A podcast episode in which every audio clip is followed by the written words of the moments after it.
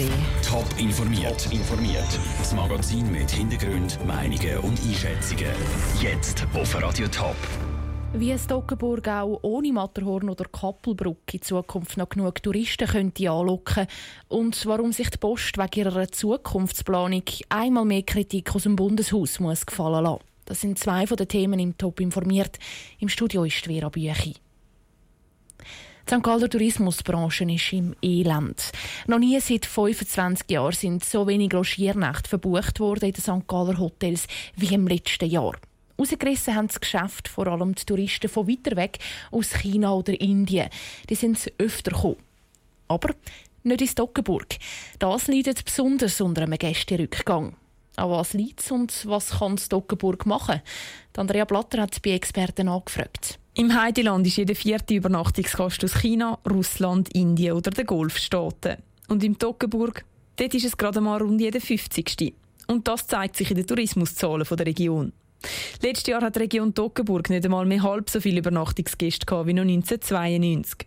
Die Schweiz ist für viele Leute aus fremden Ländern ein Traumziel, sagt Pietro Beritelli, Tourismusexperte der Hochschule St. Gallen. Darum planen Zeitreisen lang im Voraus. Dann geht man meistens an die wichtigsten Hotspots, die bekannt sind, Hauptstädte, grosse Städte und dann nachher die berühmtesten Ortschaften. Und selten tut man sich dann nachher abseits begeben von diesen Hauptströmen. Und das ist eine Erklärung, wieso. Und Stockenburg hat also keine Kappelenbrücke, kein Jungfraujoch und kein Rheinfall.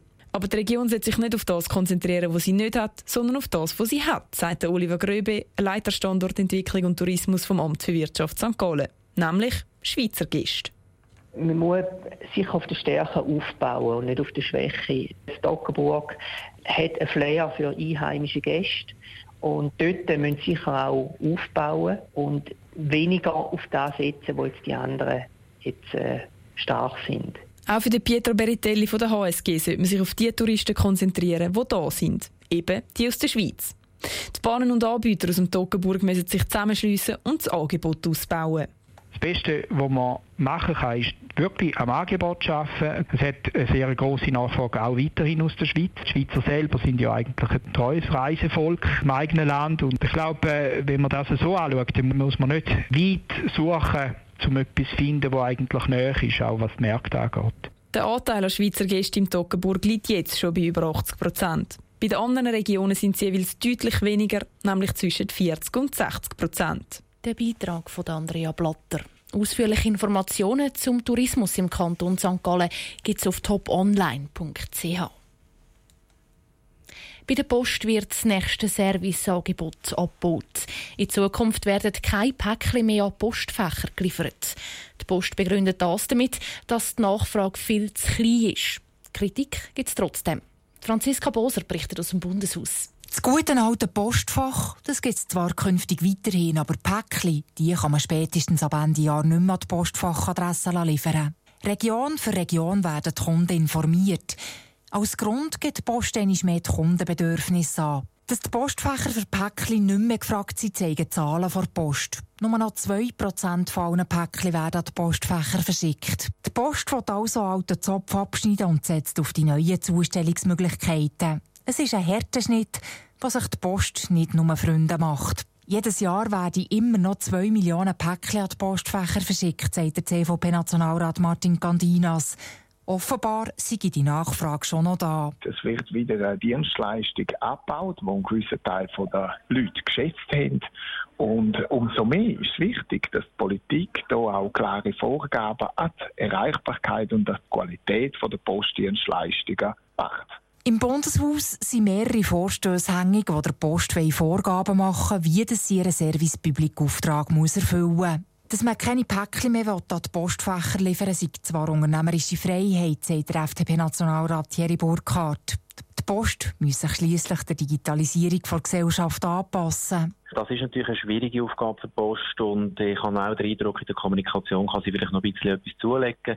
Insbesondere, dass sie aufzeigt, dass sie eben gewisse äh, Dienstleistungen ausbauen und nicht nur immer aufzeigt, dass sie abbauen. Positive Schlagzeilen könnte die Post sicher bestens brauchen. Im Moment wird die Umbaustrategie der Post im Bundeshaus nämlich eher skeptisch angeschaut.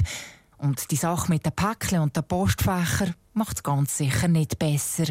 Der Beitrag von Franziska Boser. Wir alle können uns wahrscheinlich noch erinnern, wie wir uns am ersten Schultag ganz aufgeregt mit dem Tee auf der Schulter auf den Weg gemacht haben. Für ganz viele Erstklässler ist es gleich so weit. Am Montag startet in den Ostschweizer Kantonen das neue Schuljahr. Aber wie bereitet sich eigentlich eine Lehrerin auf die neuen Erstklässler vor? Sarah Frattaroli hat nachgefragt. Martina Bossert übernimmt in ein paar Tagen die Batzenheit im Kanton St. Gallen 19 Erstklässler. Das Programm für den ersten Schultag steht schon. Am Morgen werden Kinder zum Beispiel von ihren Göttis auf dem Pausenplatz begrüßt.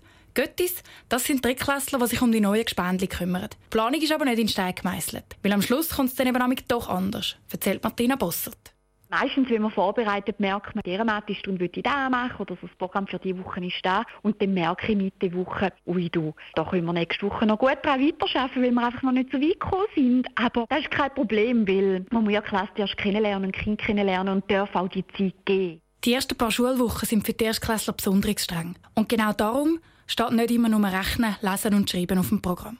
Schulstoff ist in der ersten Woche noch sehr spielerisch. Zum Beispiel im Rechnen mache ich am Anfang ganz viele Spiele, weil dort geht es ums Zählen, ums Zahlen kennenlernen. Und da muss man nicht da vorne stehen und sagen, so Kind, das ist eins, schreiben das eins ab, sondern man kann Würfelspiele machen und da ganz viele mathematische Fertigkeiten lernen durch Spielen. Die Martina Bossert ist schon seit 15 Jahren Lehrerin. Trotzdem fiebert sie immer noch richtig auf die neuen Erstklässler an ab und zu sagen sie dann plötzlich, du Mami, und dann, oh, oh nein, Frau, Frau Verbassa. da merkt man eben, sie sind unhärtig und sie sind klein, aber sie machen es schon richtig toll und sie wollen es auch toll machen. Darum mache ich den Beruf auch so gerne, wenn man von den Kindern ungeheuer viel Retter bekommt. Sie sind unherzig. Martina Bossert im Beitrag von Sarah Frattaroli. Allein im Kanton St. Gallen kommen am Montag übrigens mehr als 5000 neue Erstklässler in die Schule.